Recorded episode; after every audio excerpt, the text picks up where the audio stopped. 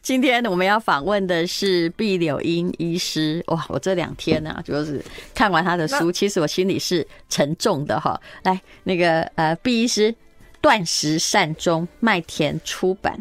然后副标我就跟各位说好了，《送母远行：学习面对死亡的生命课题》。嗯，我觉得我看你的书上了一课。谢谢。来，哎我们就把这个故事来告诉大家吧，好不好？嗯，这本书，其实你是复健科医师，对，嗯，你这本书里面也有毕恒达，因为他也算是我的老师辈了。那他写的一篇文章，当然姐弟都是在同一个家庭长大的嘛。你是宜兰人呢、是你是不是宜兰所有的人中，嗯、有史以来宇宙第一个考上台大医学系的女生？这我不晓得，应该是吧？嗯，真的不嗯晓不得。过你，嗯，依然这么大呢，不不，宜兰没有很大 嘿。你对宜兰要考台大医学系，可能啊，一直到现在可能几年，也就是考上那一个。嗯请问你是后来就搬到台北来了，是不是？呃，我其实国中的时候，我是初中最后一届啦。哈、哦，哎，国中的时候还要是考的那在倒霉的一届哈。是在呃西呃那个中立中立念，然后高中就到台北念美女，哎，然后念台大医学系，所以我在台北也待了蛮蛮长一段时间是，还有住院医师的训练，对。那你是因为，当然我现在在台北待的时间肯定比宜兰待的久，我也是，嗯比如说念北女之前，大概只有十四年的时间待在宜兰，但是大家都把还是把我们标示成宜兰人啊，因为那就是你出生的地方。你搬到中立是因为，嗯，因为我爸爸调职，哦，哎，我我爸爸考上，他本来是小学老师，嗯然后考上国中的老师，然后我们就搬到那个中立，对，嗯好，那我们这本书哈，其实谈的很多的就是你的从小的生长家庭，还有你妈妈的故事啊。对那在这里面写的是，你妈妈当时本来可能有考上女师，嗯可是那时候正在跟你爸爸谈恋爱，对你爸爸是他的国小老师，我爸爸是他的国小老师，嗯，然后呢，他有呃，因为我外公重男轻女嘛，而且他很穷嘛，嗯啊，所以呢，是有一点像我爸爸去告诉我外公，你要让你的女儿念那个初中，嗯，对，那可能这样子对我妈有恩，哦嗯对。那我妈妈初中念完以后就去考师范，嗯但是我爸爸就把成绩单扣着，嗯，等到最后一天拿出来给我妈妈看，他就来不及准备那个去报道要用的东西这。我实在真的有点想不通哦。你爸爸又是那个让你妈妈可以念初中的帮手，可是当他也许你妈妈也有机会去当小学老师啊，或者是展开他职业生涯的时候，你爸爸又是杀手哎、嗯，我我的感觉是因为那时候我爸爸其实大我妈妈十八岁，所以他年纪已经很大了。那另外一个就是他知道他的哦你妈妈嫁的时候他其想实要十七，对不对？对，也就是你爸那时候三十五，嗯，对，所以我我可以想象说他不想再等了。那另外一个，他觉得放我妈妈出去，不晓得他将来还娶得到娶不到。嗯，所以我我想是这两个因素，所以他，但是他又希望自己的太太也不要只有小学毕业，所以他，你哦爸爸本来我觉得从啊我觉得他应该很多心思，就是很多心思，但他又是一个矛盾的人，嗯。对对好，那其实看起来好像是你爸爸从小哎、看你妈妈长大，然后盯着她，觉得她是理想老婆的一个人选。但是其实这个婚姻看起来，除了儿女都很有出息之外，也不是那么的如意，在那个时候。其实我们是很辛苦啦。我最近去上身心灵的课程，他就说你用一个故事描写你的家庭，我就说我们是一个暴君和四个奴隶的故事。嗯，所以他一直都说他很爱我妈妈，可是他是用他的方法，我觉得嗯对他是一种呃霸占，或者是就是一好，然后他嗯就是他要求的是太太用我要的方法爱我，对而不是真的是他懂得怎么样他有爱。点把你们都当成他的所有物，因为我看那个对毕恒达在你梳理这篇文章说，他在写性别研究文字的时候，其实常常拿爸爸妈妈发生的争执在写，然后拿对回家之后给妈妈看，妈妈很快的就知道说啊，我儿子是站在我这一边，对对不对？哈对，这个老公蛮横不讲理，结果这老公看了之后还会跟着一起骂说，哎呦，你写的那男人怎么这么糟啊？结果他没有想到说那个人就是他，对，所以他没有显然一个 insight，对对他哎他没有一个自自对他我觉察的嘿能力，嗯他看。不到，嘿，他他不知道自己就是那个样子。可对是像你这样，你身为你是长女嘛，对不对？对你是一个长女，就这么伟大的考上了，哎，当年连北女考台大医学系也没两个 啦。那你爸爸如果是你知道，通常以前人家只要考上台大医学系，就表示这个家族要翻身了，也不用到台大了，随便一个大都可 以。他没有很兴奋吗？他他应该会呃觉得有面子，嗯，他很爱面子，对。可是他从来没有觉得这个女儿有什么了不起，对，因为、嗯因为他心目中他才是最了不起的人。他会说我是打着灯笼都找不到的好先生、啊，好爸爸。他这样自他心里一直都这样对想，对，然后他没有有访问过你们哦，哎， 没有啊，然后没有他会说啊，毕恩达怎么会有人要邀请他去演讲？只是他对有用一种习惯性的贬低的对对对，他方式来他对待孩子。他到我五十几岁，他我跟我弟弟两个都是教授了，他仍然是一天到晚训斥我们呢、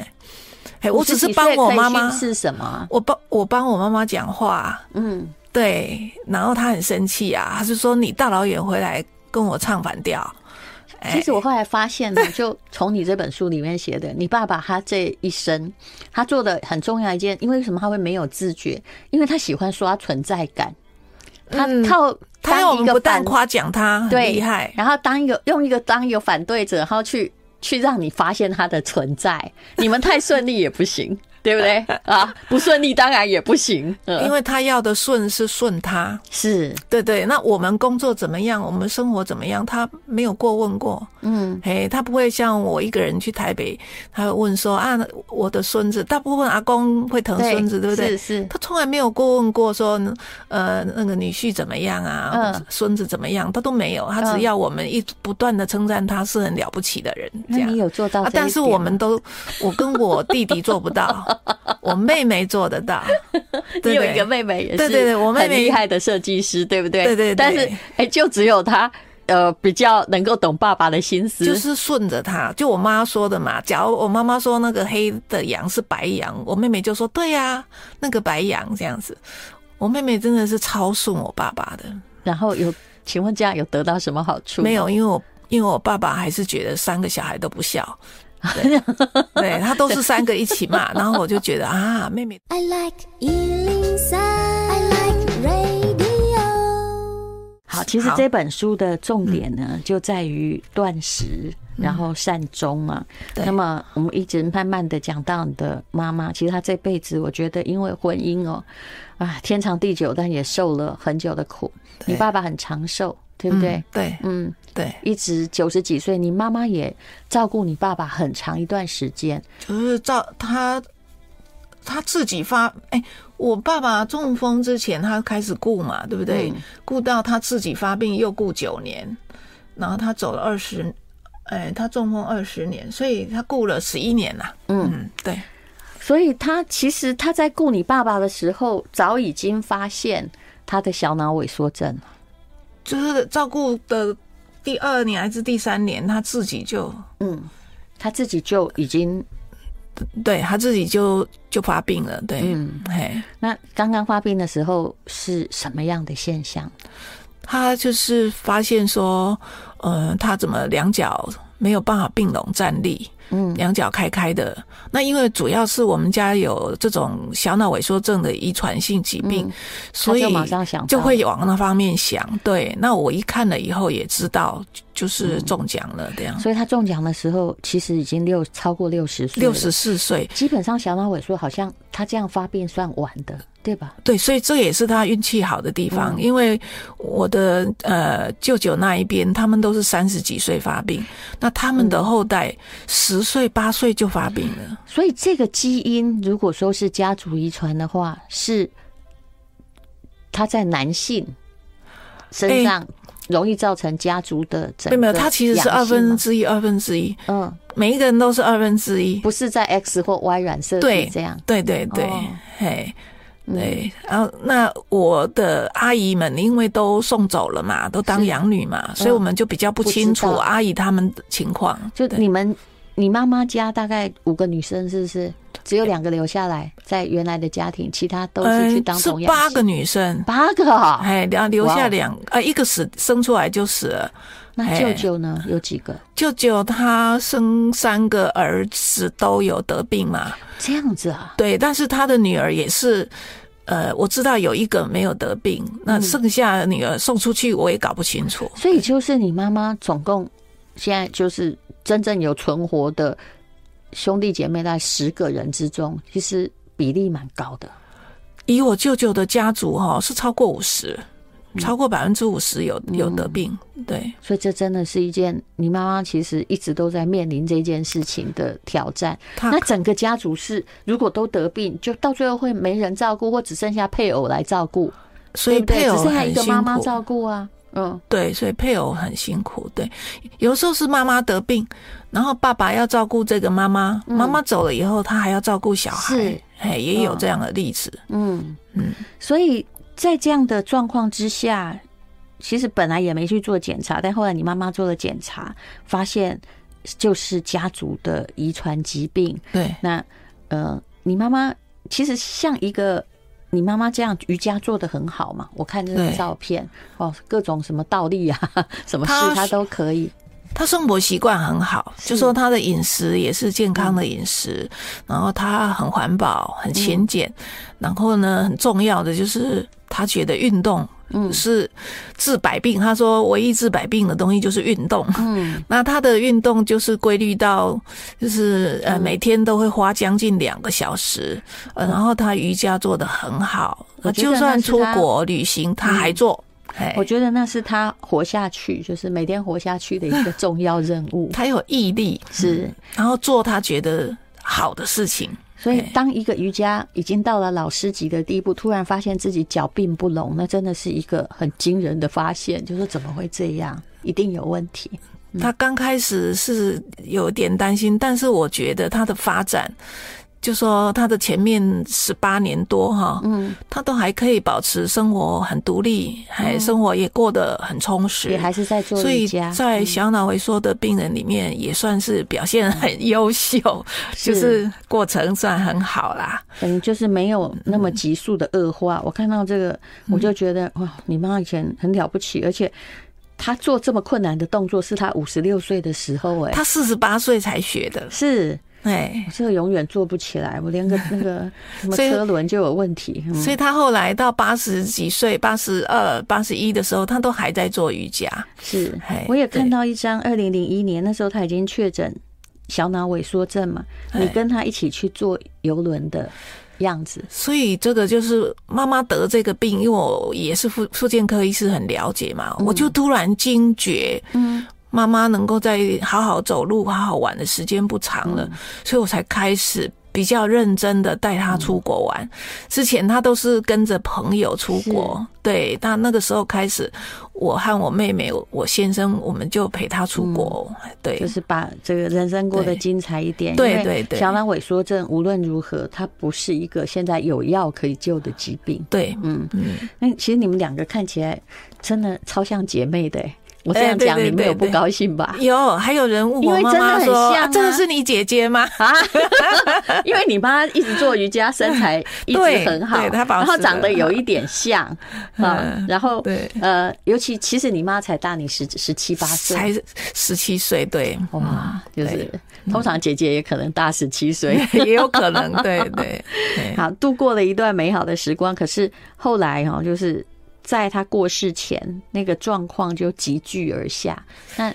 就是从他哈，嗯连瑜伽都没有办法做了，嗯然后扶着栏杆走路这个运动也不能做，以后记忆力就会快速下降，嗯，所以他就会恶化的很快。所以他自己就决定跟你讲了，就是对不他要就去把他送急救，不要去给他插管卖酒一样呢。对他，他是比说不急救、不插管还要更积极，就是他要更早，因为他那个时候已经没有办法翻身，没有办法翻身的痛苦。我弟弟最近去手术，嗯十几个小时没有翻身，嗯，他醒，他碰到我的时候讲的第一句话就是。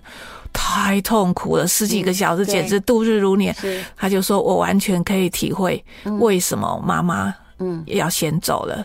因为躺在那里不能翻身，真的很辛苦。你不好意思，每一个多小时、两个小时，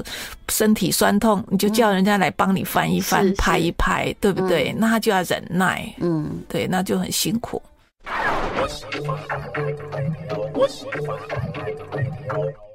幸福好时光，好，这是一个沉重的故事，但我们请毕柳英医师，我们嗯，我觉得无论如何啦，他的母亲这最后，我觉得这是一个最好的结局。因为他是善终的，他没有像很多的老人一样，一直被过度治疗，然后面对一个完全不会好的、不会回转的衰老跟他的家族疾病，然后啊、有的时候哦到呃年纪很大的时候不能挣扎，然后又被灌食，其嗯实看起来都辛苦。当时可能老人也不愿意，对不对？可是对很多人经过这个时间，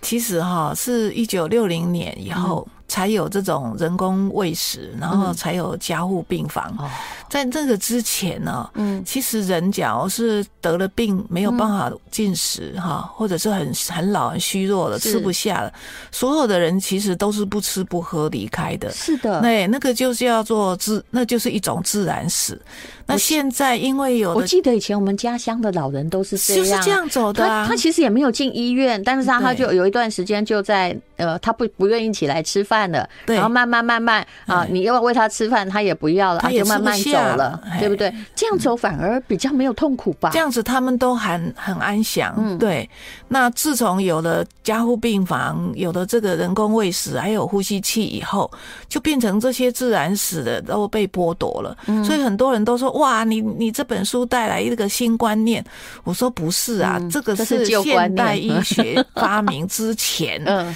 人全世界人都是这样子自然死的。但是因为有现代医学的介入，嗯所以现代人就不得好死。就是会插着呼吸器啊，嗯哦、插着鼻胃管躺在那里，我觉嗯得如果是给他氧气罩，他真的很需要，也还无所谓，对不就没对有？那么难受。但是不是那种直接插管 的？哦，对，嗯，嗯，插着管子的。大部分他也都没有办法行动了嘛，是哎，那那个生品质真的是很很不好，对，所以我妈妈那个时候是肺癌过世嘛，我嗯们也是，其实我们当然我们我们全家比较好沟通啊了，我们全部签放弃急救，然后嗯对她需要氧气罩，哎，因为她没有不高，她会嗯她会很不舒服嘛，对就给她氧气罩，那然后个她就只是提高他的舒适感，对，然后就让她在舒适感中，因为她肺部已经衰竭了，所以对就慢慢离去，也没有灌食，也没有电击，也没有嗯对就，说至少我们后来子女觉得我们是有好好的送他走，还是心安的，不知道是哪来的那个。有很多人在演狗血剧，说不管对怎样，医生你一定要救救 他。可是他的病症真的是没有救啊，对，这样就能表示我们很孝顺吗？嗯，嗯，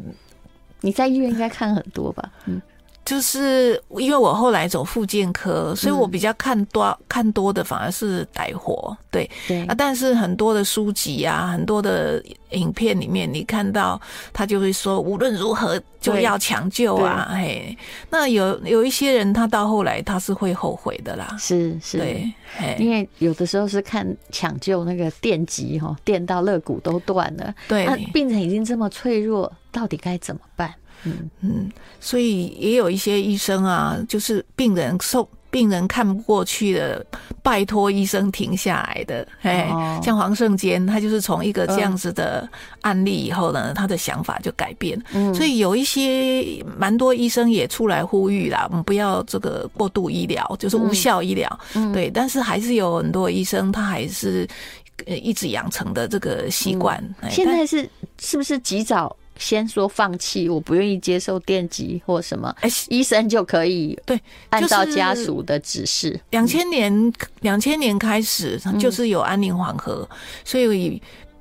碰到病人的状态不好的时嗯候，或已经是末期了，其实大多数的医生是会家问家属，你们愿不愿意，要不要对先放弃急救？所以现在很多人是不必说已经都要死了，还要一直急救到呃，有我的认为人应应该在六成以上会放弃急救，知道越这来越无可高的逆比转例了对不对？对对对这也是不断的医生嗯有在进宣步，宣导的结果。对，有在进步。嗯，那我妈情况比较特殊，就是说她是预约，对，就说他的死亡是预约的，预约表示他自己有接受、接纳、有面对，也没有恐惧。嗯，那另外一个是他是预约的，所以我们家属也有心理准备，知道妈妈三个月以后要走，那这三个月我们就会好好的嗯去、呃把握那个机会，好好的陪伴他。其实最后那三嗯个月，他之所所以会有这种想法是，他发现自己是真的也不能够再享受任何人生带来的快对因乐为，痛苦已经大于快乐，所以他就要求说：你们不要再给我做任何的这个治疗，让我平平安安的按照这个时序来走。对对，因为他知道越来越苦嘛，嗯每每天看见自己一项一项功能失去，对，嗯那最主要影响功能的是就是睡眠跟这个饮食。嗯，那睡眠跟饮食本来就是生活里面最重要的，嘿，那他就是绝对不会插鼻胃管嘛。是，那但是他已经很容易呛，所以他已经不能喝就尽量不要再喝对他喝吃水吃他饭，吃的食物都是要做成那个粘稠状，是不然他会很容易呛。他算运气很好，很多人到末期哈、就是嗯不断的吸入性肺炎，送加护病房，然后出来，然后再又吸入性肺炎，然后就会有医生说，啊那你要插鼻胃管了。那我妈妈是绝对不愿意插鼻我胃管。看到癌症末期的患者也是这样，就是不断的，就因为他后来都无法自主了嘛，对所以就呃动不动只要喝一口水就咳到，对所以后来那三个月是就按照他的自然的状况说他哦他想喝水就想喝水，他不想喝水哦就那那大家不要喂了这样他。那三个月都是呃自就是正常的饮食，对、嗯他只是说那个食物我们会煮软煮烂哦啊、然后他要喝水的时候，里面我们是都有搅那个莲藕水、莲藕粉，嗯长了莲藕就会勾勾啊，用这样一口一口喝进去哦，他就不会呛，哦，所以他一次都没有呛，都他是虽然有呛到很多次，嗯可是他都没有演变成肺炎。哦那假如演变成这肺个炎，大家都知道嘛， 他演变成肺炎受是的苦，绝对比他是后来那个不对吃不喝走的苦大太多然后到了了最后他就完全拒绝吃喝，他就是讲按照好自了然的状况，他就是讲好了，呃，什么时候开始不吃，那我就去，然后我们就用渐进式的方法。嗯。 I like Ealing Sound. I like radio.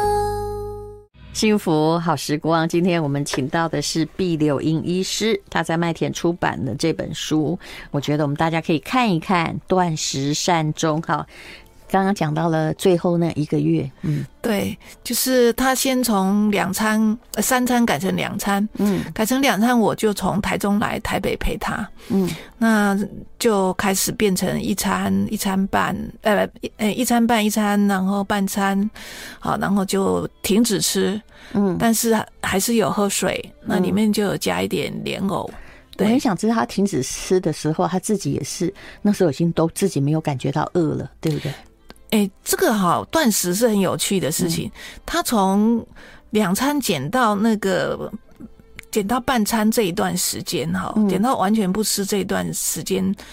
他身体状况变好、哎、嗯哼，他就是当然一方面我也在，然后就哦我跟我的们平常在接受有的人就断很像我们食平发常现断精食神很很像，好，嗯对，他就变得精神很好，然后嗯因为上厕所次数减少，他就比较不用麻烦人家，嗯然后家里又所有的儿孙啊、曾孙啊，大家都轮流来看他，嗯，所以前面的十天哦是过得很 happy，然后每天晚上嗯哦，我弟弟都回来陪他看他最喜欢看的恐怖片，哦，对，看。看僵尸哎、什么的，所以我就他那觉个得我时妈妈候，完全对死亡是没有任何的，好像她要出去旅是行一样哎、所以也就是反而他在就是慢慢减少吃饭那段时间，前面我十可以天说那有点像在回光返照嘛，以不前是回光返照是一种很短暂，而且是嗯很临终的时候的状是态。，可是他有整整整有十天，哎他在一种就是身体可能病痛比较少，然后比我觉较得心理上有愉悦嘛，因为有家人来，对，哦然后看到曾孙就就很快乐嘛。那一方面是断食，还真的是减少了身体的负担，是他就变成晚上起来上厕所次数减少，就睡得比较好，哦睡得比较好，精神嗯也变好。嗯，对，所以呢，那个前面十天其实是很 happy 的，嗯可是他后来发现，即使只有喝水，可是里面有放莲藕，是他就说啊，我觉得这个莲藕也有养分，这样我会死不了，所以他就说嗯我连莲藕水都不喝了。哦他真的好坚决，，对他很坚决嗯，对。那这样之后呢？那一个礼拜里面，他就是一天一天比一天瘦。那他会不会就看得出呛来不会，哎，你不会你啊，说莲就藕水是让他不莲要藕呛水到，本来是是为了怕呛，哎、嗯对，那他现在是连水都不喝了嘛，对，哦，哎，就是他嫌不莲是藕，只有喝水，不是只他是不要连莲藕，是连水都不喝哎，因为他嗯只要喝水就是要加莲藕，是那他怕莲藕的养分，哦所以他就说连水都真不的很喝。坚嗯决，那我就是用棉棒，像这样子默契不吃不喝哈、嗯口腔会很干燥，是所以就是通常都一到两个小时就要用棉棒帮他的嘴唇嗯啊、口腔里面啊，就湿润很重要。然后呢，我就会叫他吸一点水，就是、就是那种棉棒的水分一点点这样吸进去，有没有？嗯嗯他并不会。诶让他的这个死亡变慢，可是我觉得他会舒服，所嗯以是嗯我都劝他，哎、你渴的话你就吸一点，可是对他真的好坚决，所以他他他是很坚决嗯，对。然后到最后太虚弱了的时候，就是就第十六天的时候，他就说怎么那个他他他很会做股票，嗯他在看那个股票。嗯，呃看不清楚，叫我帮他看，但是我不会，我说我看不到，看不懂。然后他听声音也听不清楚，对然后晚上我弟弟陪他看恐怖片，本来他都可以他还看得看三，到他本来可以看三节，好、三段，然后结果那天看完两段就说他要回去休息了，嗯那我弟弟就痛哭了。嗯，就知觉得知道妈妈就是快走了。那我我儿子也是很难过，哦那我就说好吧，那我就去找那个居家的来，嗯让他睡。嗯嘿，对，所以后来我们就帮他办了一个，呃，生这个生前告别式，是哎，然后告别式做完了，就开始给他用药，让他让他尽量睡着。嗯，对他那时候都是，当他办告别式的时候，他都很清楚。告别式那一天晚上，请他喝一杯莲藕水。哦，他那一天讲话就很清楚，嗯然后呢，精神就很好。我们的生前告别是很特别，就是都没有任何人掉眼泪，然后从过程我们都嘻嘻哈哈的。嗯那那因为是我们的告别式是分两段，第一段就是说我儿子哈在陪伴的这一段时间，有请他回顾他的人生，嗯，那这个回顾他的一生很重要。那那一天晚上就先由我儿子从他的访问稿讲给大家听。嗯，那大讲给大家听的过程，我妈妈哦，她就会不时的补充，嗯，或者是更正，哎，那所以以说你讲错了，对对对，当不是然后这样，对，嗯，然后我们在我儿子是有目的的去展示他的生命，就是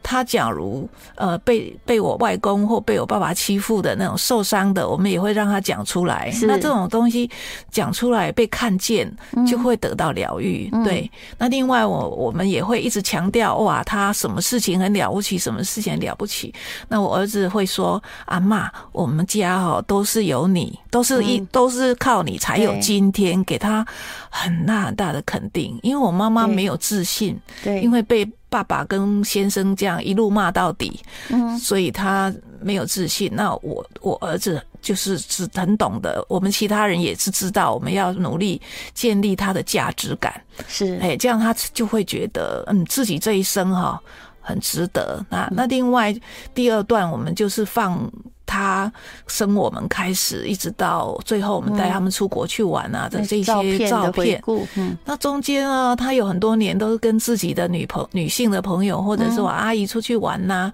那那些我们并没在现场嘛，嗯哦，他就会告诉我那天阿姨出什么糗啊，哪哪有什么事情很好玩呐、诶，他也是讲的兴高采烈，嗯，所以我那时候看完照片，就有一个感受，就觉得妈妈虽然很辛苦，对可，是综合我们整个全貌的来看她的一生的话，嗯，你会觉得她的一生也是美好的。对他他有那些愉悦的时刻，还有他对生活的要求不就是高，不高，就这样，他有就这些愉悦时刻可以盖住那些痛苦，她就是只要我爸不找她麻是烦，她就觉得她其实是一个很快乐的人，然后也很会自己找事情做。嗯对，所以在同样这个时候，我妈最后离开的时候，她讲一句“我很满足”，嗯，那我就觉得啊，他的感受应该是跟我感受一样。是你全貌来看自己的一生，嗯，真的很满足了。然后是儿孙满堂，好、大家也都很很合作哈、我们的兄弟姐妹感情很好，哦嗯好、也没有谁说要抢什么东西，哦，他也很安心是。我跟我妹妹还有我们的孩子会照顾我弟弟，他比较放心不下的就是我弟弟，因为我弟弟没有结婚，没有小孩，嗯这传统女性都会觉得这样比较惨，对不对？嗯，所以我们要交他弟代的弟是就是那个很伟大的毕恒达教授，所以我们就是 要，我们就是告诉他，你不用担心，嗯是我们会照顾弟弟的，是嘿，， 嗯，对，其实的确也是因为你的母亲哦，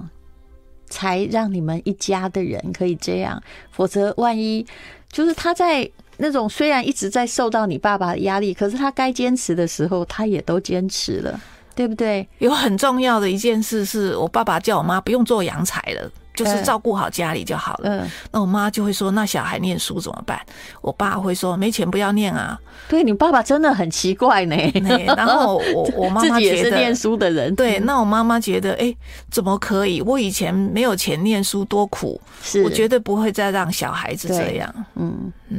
I like Ealing Sound.